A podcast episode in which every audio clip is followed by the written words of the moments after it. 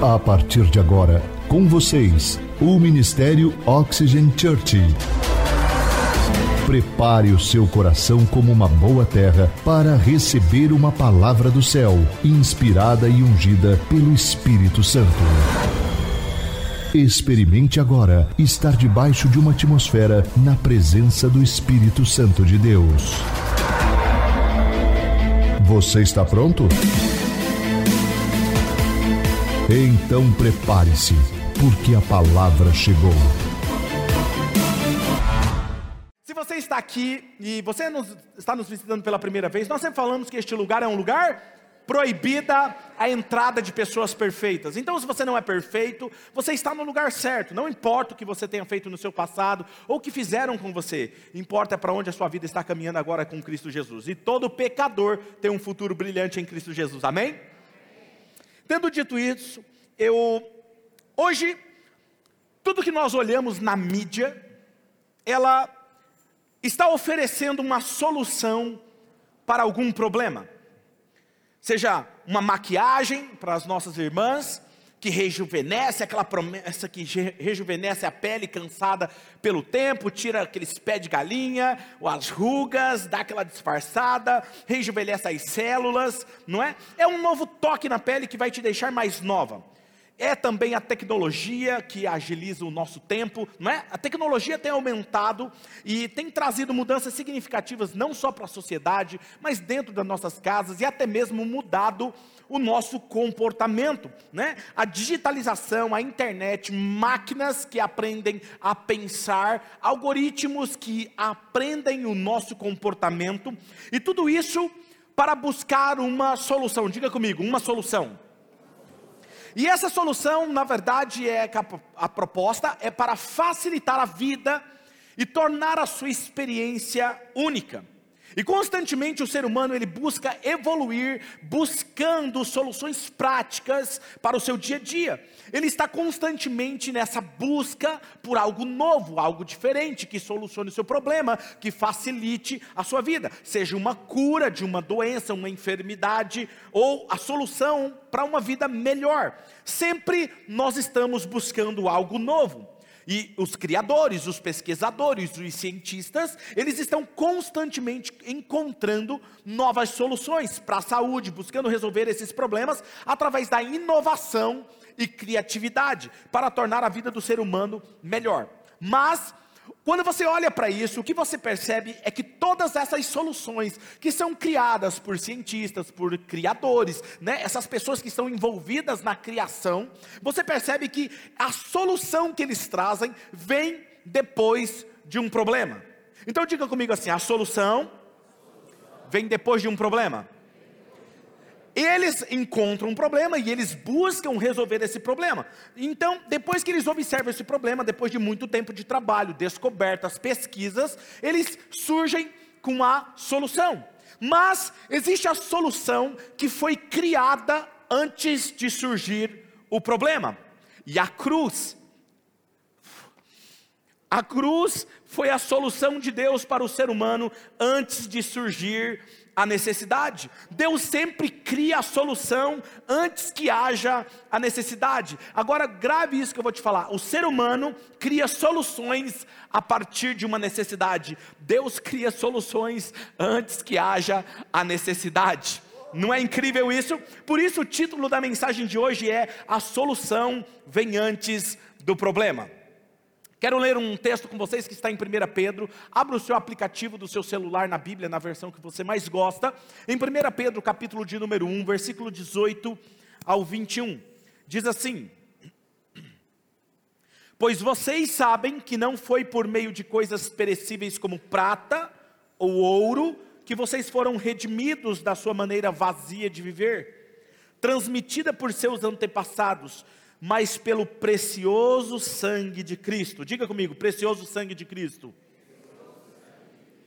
Como de um cordeiro sem mancha, sem defeito, conhecido antes da criação do mundo, revelado nesses últimos tempos em favor de vocês. Por meio dele, vocês creem em Deus, que o ressuscitou dentre os mortos e o glorificou, de modo que a fé e a esperança de vocês estão em Deus. Amém? Recapitulando a mensagem da semana passada, nós falamos da queda do homem e da mulher no jardim do Éden, que foi feita, a, a queda foi feita através de uma escolha deles. As nossas escolhas serão sempre resultados de quem somos e da nossa liberdade de escolha. Sempre seremos resultados do meio em que vivemos, com quem nos relacionamos e da cultura instalada em nós. Mas talvez você possa me dizer, mas pastor, como é que, se somos, as nossas escolhas são baseadas no, no, com quem nós nos relacionamos, a cultura, não é? A, a cultura, nós somos resultados do quem, com quem nós convivemos. Como é que Adão e Eva pecaram se eles se relacionavam com Deus? A cultura no jardim do Éden era de Deus, sim ou não? Era de Deus, eles se relacionavam com Deus. Porém, você se esqueceu que um relacionamento começa com uma conversa. Por isso nós sempre batemos no, na tecla que a oração ela é um relacionamento com Deus. E Eva começou a se relacionar com a serpente. Ela conversava com a serpente e a serpente conversava com ela. E a serpente implantou a cultura da rebeldia em seu coração. Logo, ela infectou e trouxe a cultura para Adão. Ou seja, ela infectou o coração e a mente de Eva, e automaticamente ela recebeu isso e compartilhou com Adão. E quando houve aquilo que nós chamamos na teologia de a queda do homem, o problema estava instaurado. O problema nós, era que nós nos separamos de Deus. O pecado nos separa de Deus. O ser humano ele perdeu o acesso àquilo que era o jardim chamado Jardim do Éden, o Jardim das Delícias, onde tínhamos todos os recursos, era o lugar secreto onde convivíamos com Deus. E ali houve uma sentença de que o homem não teria mais acesso ao jardim. Olha esse texto comigo. Gênesis capítulo 3, versículo 23 e 24, diz assim: por isso o Senhor Deus o mandou embora do jardim do Éden para cultivar o solo do qual ele fora tirado. Depois de expulsar o homem, colocou ao leste do jardim do Éden querubins com uma espada flamejante que se movia, guardando o caminho para a árvore da vida. A mulher, o texto continua, se você ler ele um pouquinho antes, vai dizer que a mulher teria as suas dores de parto multiplicadas. E as nossas irmãs que já tiveram filhos sabem muito bem do que eu estou falando, são dores mesmo assim absurda para poder expressar em palavras, mas o texto diz que por causa do pecado essa dor, não é que ela não tinha dor antes, mas diz que essa dor seria multiplicada. E o homem teria que ter o seu salário, o seu sustento diário com dificuldade. Deus disse para ele: agora, por causa do pecado, você amaldiçoou a terra. Logo, para cultivar a terra, você terá que comer do suor do seu trabalho. E por que, que isso aconteceu? Porque a visão e o acesso de todos os recursos que eles tinham foram limitados. Colossenses capítulo de número 1, versículo 21 diz assim: Antes Antes, vocês estavam separados de Deus. O que, que o pecado faz? Nos separa de Deus. E a mente de vocês, olha isso que interessante. Lembra que nós falamos na semana passada que a mente nos conecta com Deus? Olha isso. E na mente de vocês eram inimigos por causa do mau procedimento de vocês. Ou seja, nós nos tornamos inimigos de Deus, nós nos perdemos em nossa jornada de caminhada como criação de Deus. Usando uma linguagem de uma criança que eu usei na semana passada, de um filho, nós caímos, nos machucamos no meio da jornada. O pecado se tornou a separação entre nós e Deus. E Deus ele é eterno, sim ou não? Deus é eterno. Logo, a separação se tornou eterna. O problema eterno precisava de uma solução eterna. Diga comigo, vamos lá repetir essa frase? Um, dois, três. Um problema eterno precisava de uma solução. Mas o pai antecipou a queda. Aquilo que o inimigo achou que seria o nosso fim, aquilo que o inimigo achou que seria o fim da implantação do reino de Deus, aquilo que surgiu no meio da dor e da decepção, foi o maior triunfo da humanidade. Quando o diabo olhou e falou assim: Uau, consegui tirar eles do status de filho. Na verdade, Deus já tinha a solução antes do problema. A cruz já, vinha, já estava instaurada. E eu vou te explicar por isso. Apocalipse capítulo 13 e versículo 8. Olha o que diz nesse texto. Todos os habitantes da terra adorarão a besta, a saber, todos aqueles que não tiveram seus nomes escritos no livro da vida do Cordeiro que E o termo aqui, o cordeiro que foi morto desde a criação do mundo, é quando começou, antes de ser instalado o fundamento do universo. O cordeiro foi imolado, foi crucificado antes de surgir. Aí você vai me falar o seguinte, como algumas pessoas já me falam, né? Antes, vamos lá no jardim do Éden, já já nós vamos voltar aqui. Antes, lá no jardim do Éden, antes de criar o ser humano, Deus, antes de criar os pássaros, o que, que Deus criou? O ar, a atmosfera. Deus criou o ambiente necessário que o pássaro precisava para viver a sua liberdade. Antes de criar os animais, ele criou a vegetação. Antes do ser humano existir, ele criou a provisão. Antes do pecado existir, ele criou a solução, a cruz. O cordeiro foi entregue para restaurar e nos reconciliar com ele. Agora olha que interessante, só para você aqui, só a nível de consciência para vocês, vocês entenderem. Quando Adão pecou, Deus olha para ele e fala assim: "Você amaldiçoa a terra, e por causa disso você terá que comer do fruto, trabalhando com o suor do seu trabalho. Lá no jardim do Getsemane, Jesus estava orando antes da crucificação, Jesus suou gotas de sangue. Agora você vai entender, a Bíblia diz que sem sangue não há é, redenção de pecado. Diga comigo, sem sangue não há redenção de pecado. Quando ele amaldiçoou a terra, ele teria que suar para comer e ter acesso aos seus recursos. Jesus no Getsemane, ele suou gotas de sangue para redimir o que Adão tinha feito com a terra. Tem alguém comigo aqui hoje? Muito bom, isso é só a introdução. Agora veja, mas qual que era a questão aqui? A questão no Antigo Testamento, qual que era? Precisava um cordeiro, um animal ser morto, porque ter, ter, teria que ter sangue. Então ele era sacrificado, era um cordeiro sem mancha, imaculado, perfeito, não podia ter nenhum defeito. Não adiantava levar um lá um cego, ou um manco, ou com algum problema, ou magrinho, não. Teria que ser o melhor cordeiro para o sacrifício, ou um touro, seja lá o animal que fosse oferecido como sacrifício por perdão dos seus pecados, ele deveria ser perfeito. Só que qual que era o problema disso? Ele, o cordeiro, ou o animal que era oferecido, ele era uma criação, sim ou não?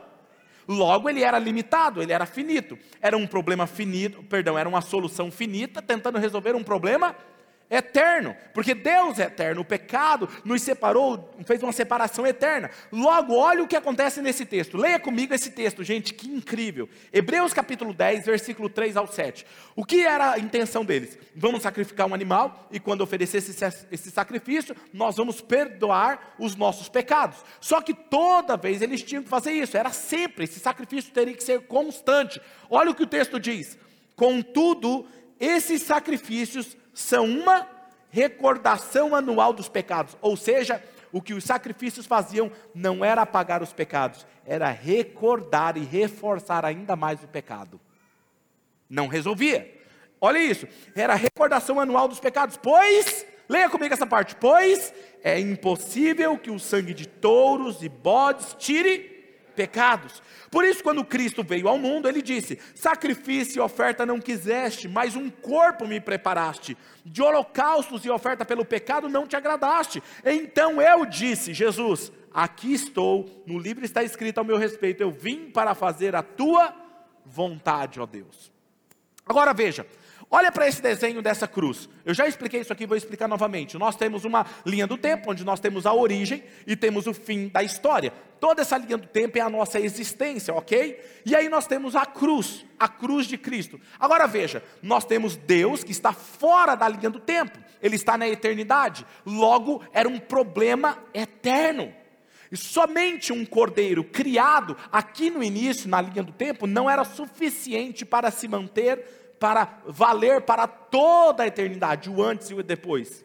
Por isso que Jesus veio, tomou forma humana. Jesus era o quem? Era a própria palavra, era o próprio Deus, ele era eterno, ele tomou forma humana, ele recebeu um corpo e veio como oferenda, como um sacrifício vivo para restaurar nós do pecado, restaurar nós do mundo caído. E aí vem então a cruz. Quando ele vem aqui e ele se oferece como sacrifício, ele está redimindo quem veio antes dele e quem virá depois dele, porque ele é eterno. Amém? A cruz foi a solução perfeita e eterna, porque ela era a única que se tornava a resposta que conectava a eternidade com a limitação humana. Um ser eterno tomou forma humana por amor, e Jesus ele foi capaz de romper com todo o abismo que nos separava para nos trazer de volta por amor, diga por amor. Agora olha só o que diz esse texto de Filipenses capítulo 2, versículo 6 a seguir que, embora sendo Deus, ele não considerou que o ser igual a Deus era algo que o deveria apegar-se. Mas o que ele fez? Esvaziou-se a si mesmo, vindo a ser servo. Ele tomou forma humana, tornando-se semelhante aos homens, e sendo encontrado em forma humana, o que ele fez? Humilhou-se a si mesmo e foi obediente até a morte e a morte de cruz.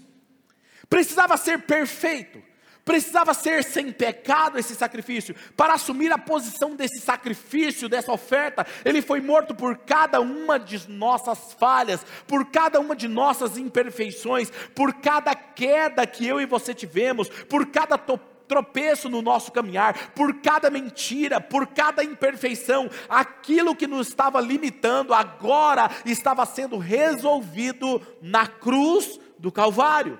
E geralmente o que, que as pessoas me perguntam? Vem comigo agora, uma pergunta teológica. O que, que as pessoas perguntam para mim? Pastor, mas se Deus ofereceu, se o próprio Jesus se ofereceu como sacrifício vivo antes da fundação do mundo, antes de que o mundo existisse, isso quer dizer que Deus sabia que nós iríamos, que Adão e Eva iriam pecar, sim ou não? Sim. Aí o que, que as pessoas geralmente falam, que provavelmente você deve estar se perguntando, se Deus sabia, por que, que Deus colocou a árvore lá no meio do jardim?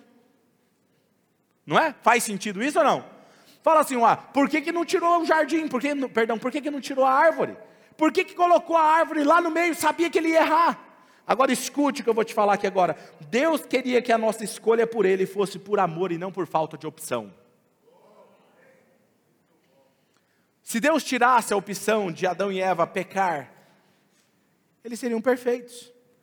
Ou seja, não tinha opção. Deus coloca justamente lá para que eu e você tivéssemos a livre escolha de servir a Ele por amor e não por obrigação. Agora, outra coisa muito importante, por isso ele criou a solução. Ou seja, ele tinha ali, tá, você vai cair, só que eu já tenho a solução para você. Não foi novidade para Deus você falhar, não foi novidade para você, para Deus, você errar, mas permanecer ausente da solução é escolha nossa, nunca por falta de amor e escolha dele, porque antes que você errasse, antes que você existisse, ele já sabia dos tombos, as falhas, as limitações suas, e mesmo assim, ele nos diz: Eu vos escolhi e vos nomeei para que vocês vão e deem muitos frutos. Mas mesmo eu errado, mesmo você errando, porque a solução já está desde a fundação do mundo, só basta você escolher.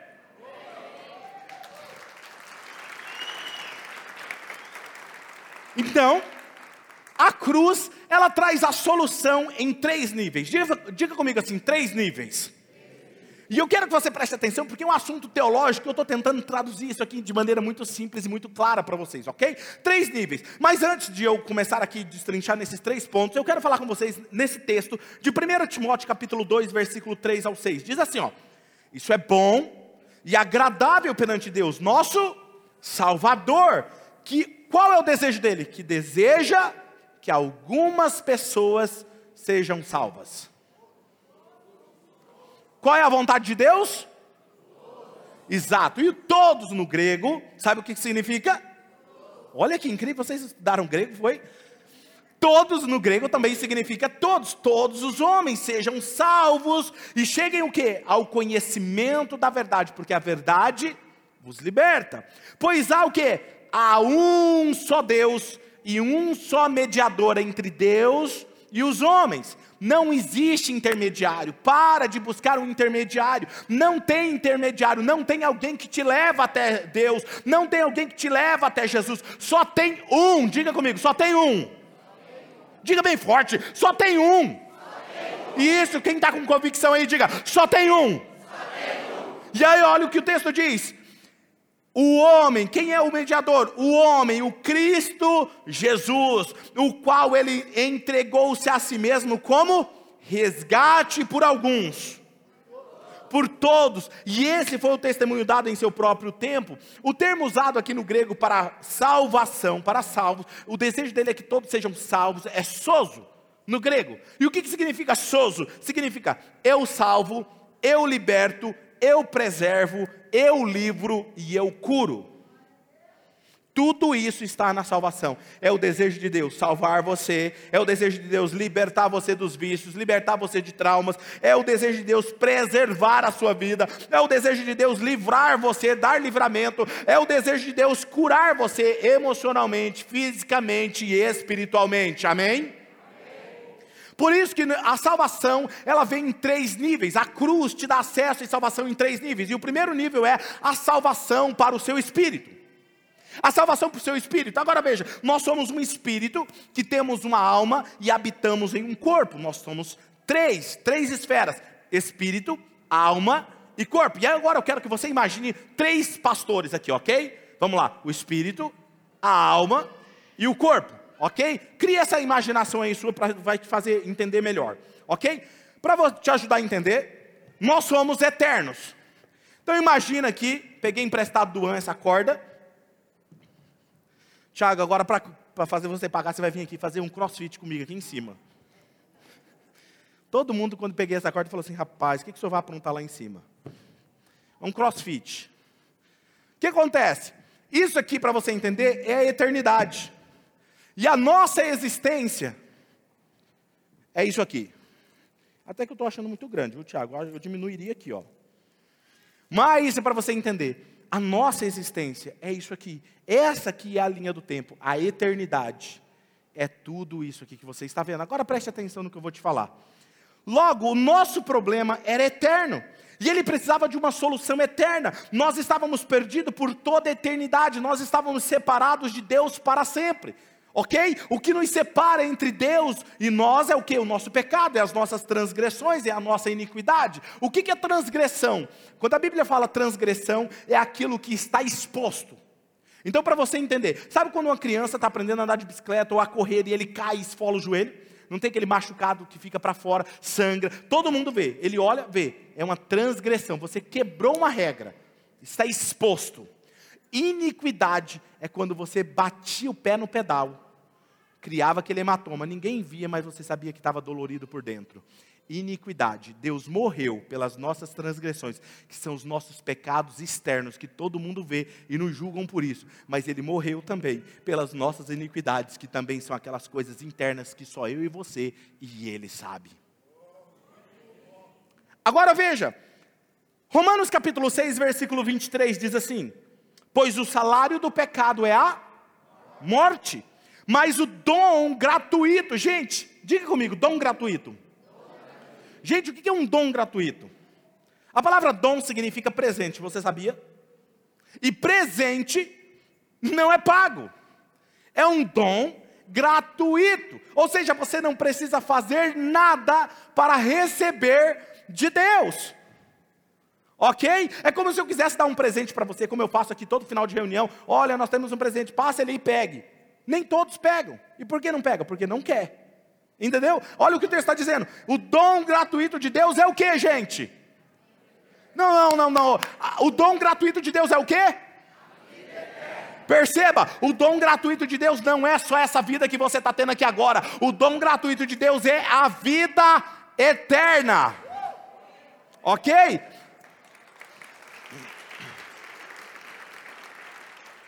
Então veja, o problema era mais profundo do que nós imaginávamos, era no espírito, era na nossa natureza que havia se tornado pecaminosa, uma natureza que não era do Pai. A salvação, escute isso, a salvação, ela vai além dessa esfera física, ela transcende a nossa compreensão dessa matéria, embora ela toque essa matéria e aperfeiçoe essa matéria. Eu vou explicar isso melhor depois nos próximos pontos. Por isso, ainda que nossa matéria física tombe nessa terra, sejamos alcançados pela morte. Quando alguém fala assim, alguém morreu, a matéria física morre, porém, escute, a morte é apenas a passagem para a vida eterna, porque você não se resume a essa existência, você não se resume ao limite dessa linha do tempo eterna, você vai além disso, e quando Jesus veio, ele veio para te salvar não só dessa existência, mas por toda a vida eterna. Se alguém morreu, morrer em Cristo Jesus, ele não morre,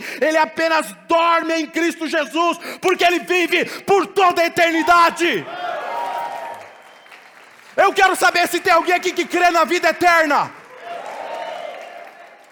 Sabe por que eu estou falando isso? Porque muitas pessoas não pregam mais sobre isso, mas viver um avivamento é pregar o texto sagrado de Gênesis Apocalipse. E o meu Jesus, ele falou sobre a vida eterna, ele falou sobre a implantação do reino dele. E se Jesus falou, eu vou falar para vocês também: nós temos a vida eterna. Agora veja, a morte é apenas um ponto de transição dessa existência para a eternidade.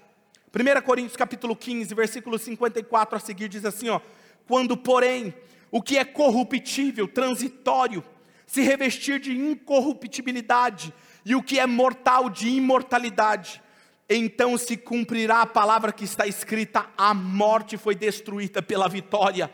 Onde está a morte, a sua vitória? Onde está a morte, o seu aguilhão? Aguilhão da morte é o pecado, e a força do pecado é a lei, é a regra, mas a graça de Deus que nos dá a vitória por meio do nosso Senhor Jesus Cristo.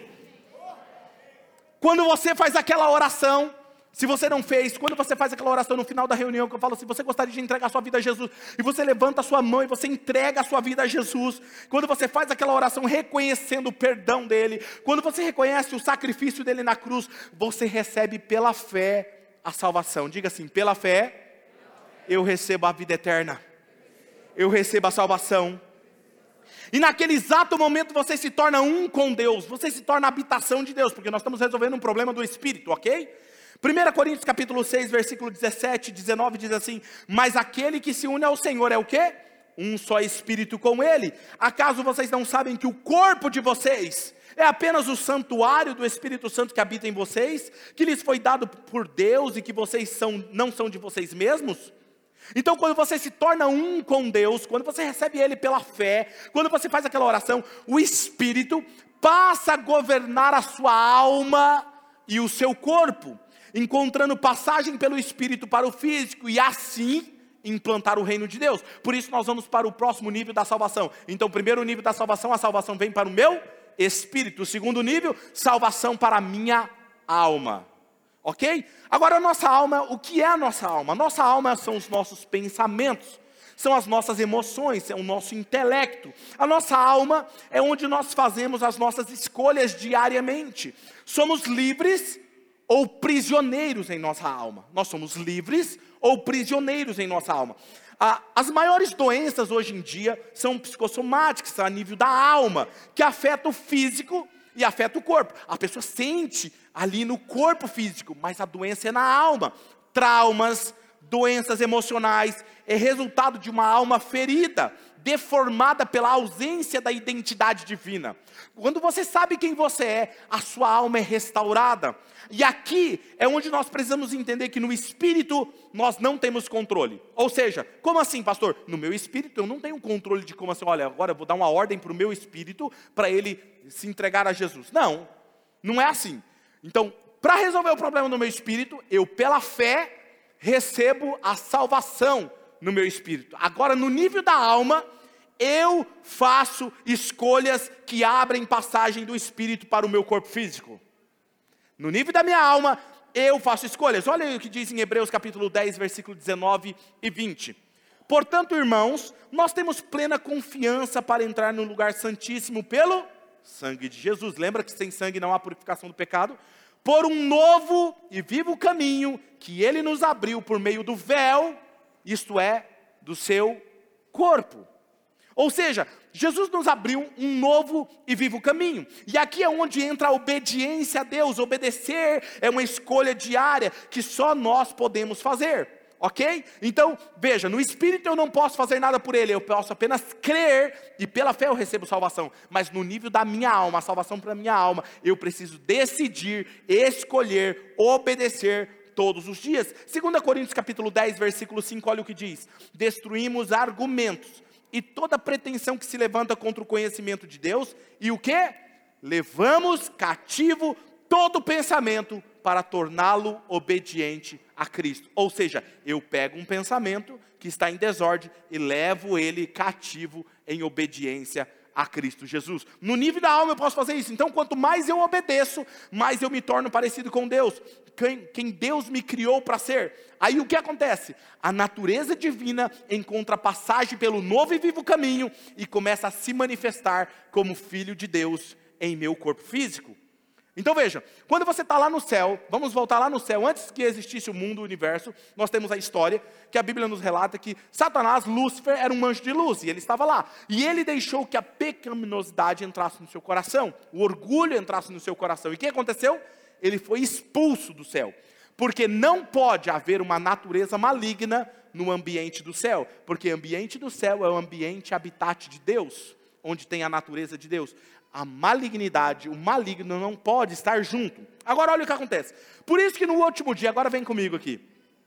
No último dia diz que Jesus vai estar lá no trono, o próprio Deus vai estar lá no trono, e nós vamos nos apresentar diante dele. Não tem como fugir, escute, não tem. Você sendo ateu, agnóstico, católico, espírito, seja lá o que for a sua religião, não tem. A Bíblia fala, está dado ao homem apenas uma ordem: todos eles morrerem de uma só vez. Vindo depois disso, o que?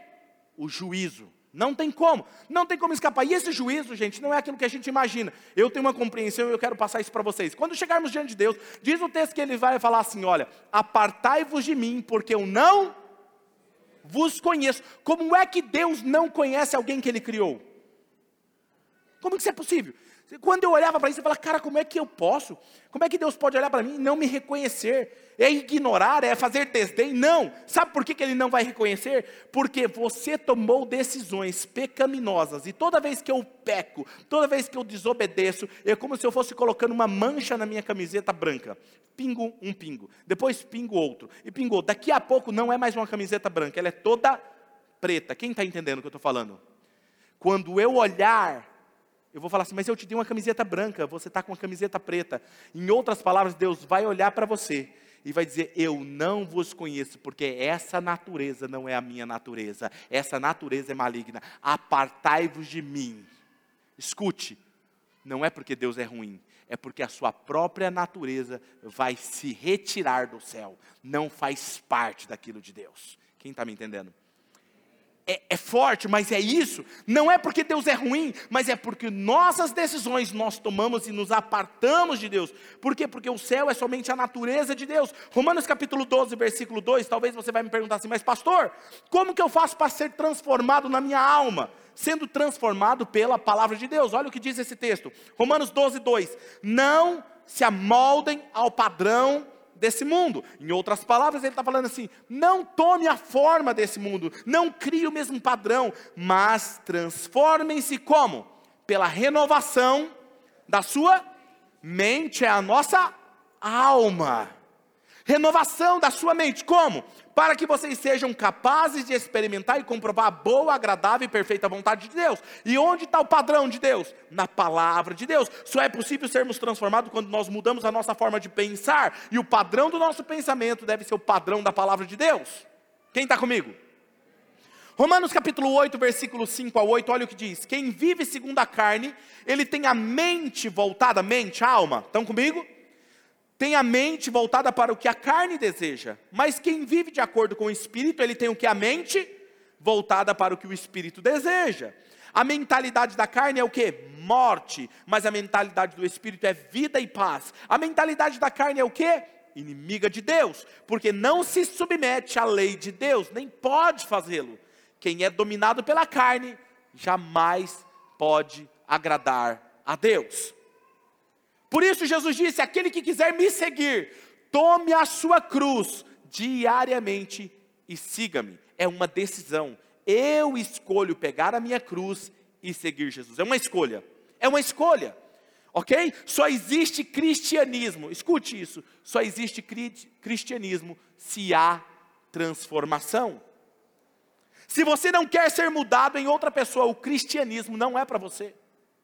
Tem gente que ele, eu estou gostando, porque agora está meio que na moda, pastor. Todo mundo é evangélico agora. O ator meu preferido é, ele é cristão. Ou o meu cantor preferido se tornou cristão. Acho que esse negócio é bom. Escute, cristianismo que não gera transformação não é cristianismo.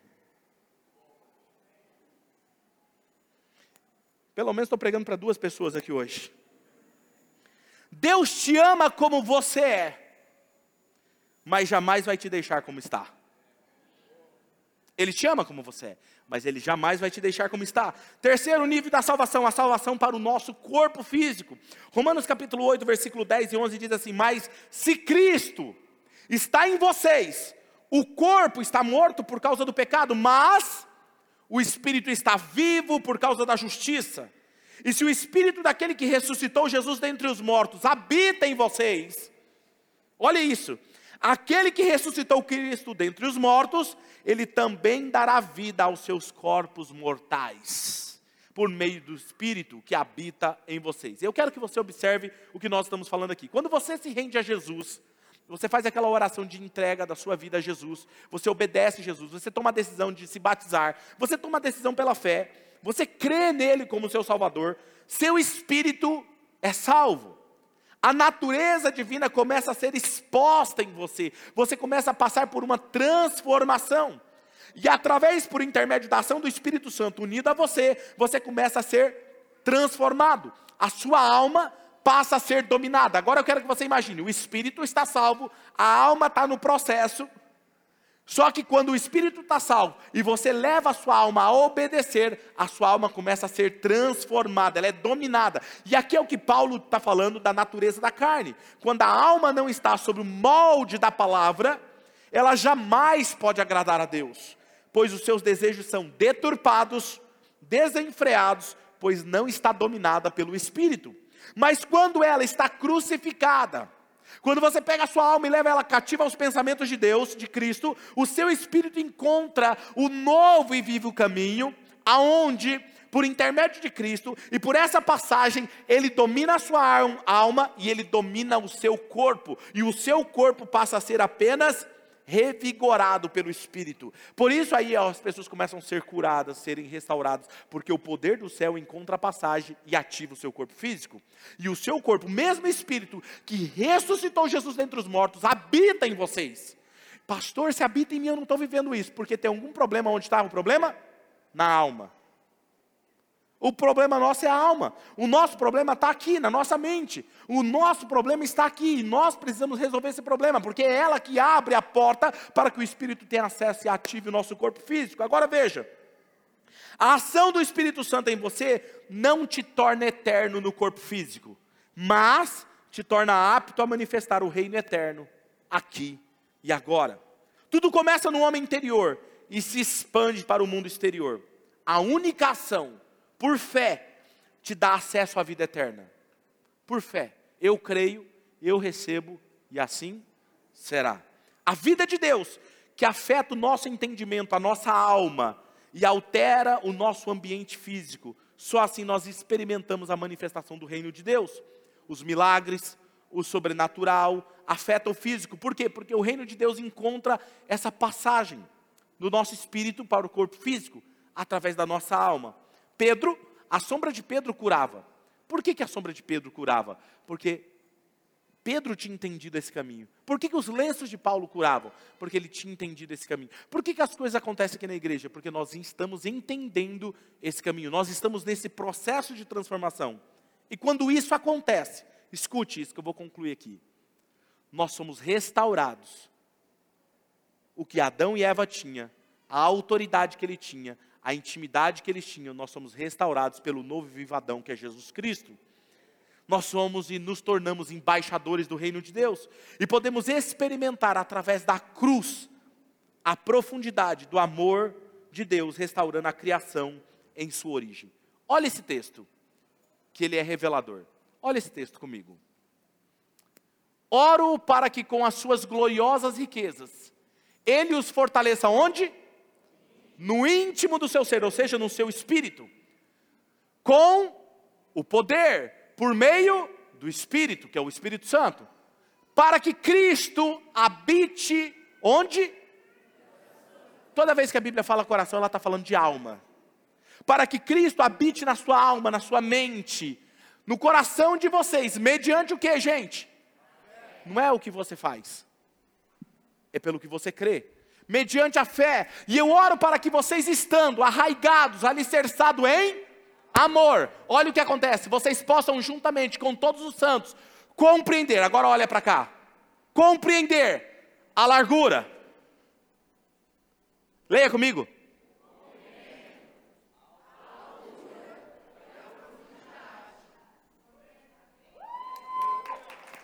Eu acho que vocês não entenderam. Vamos ler de novo, vamos ler de novo. Vamos lá.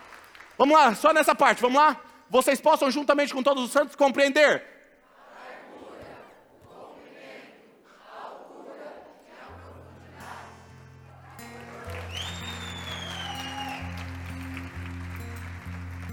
A altura e a profundidade e quando você olhar para a cruz, você conhecer o amor de Cristo, que excede todo conhecimento, para que vocês sejam o que? Cheios de toda a plenitude de Deus.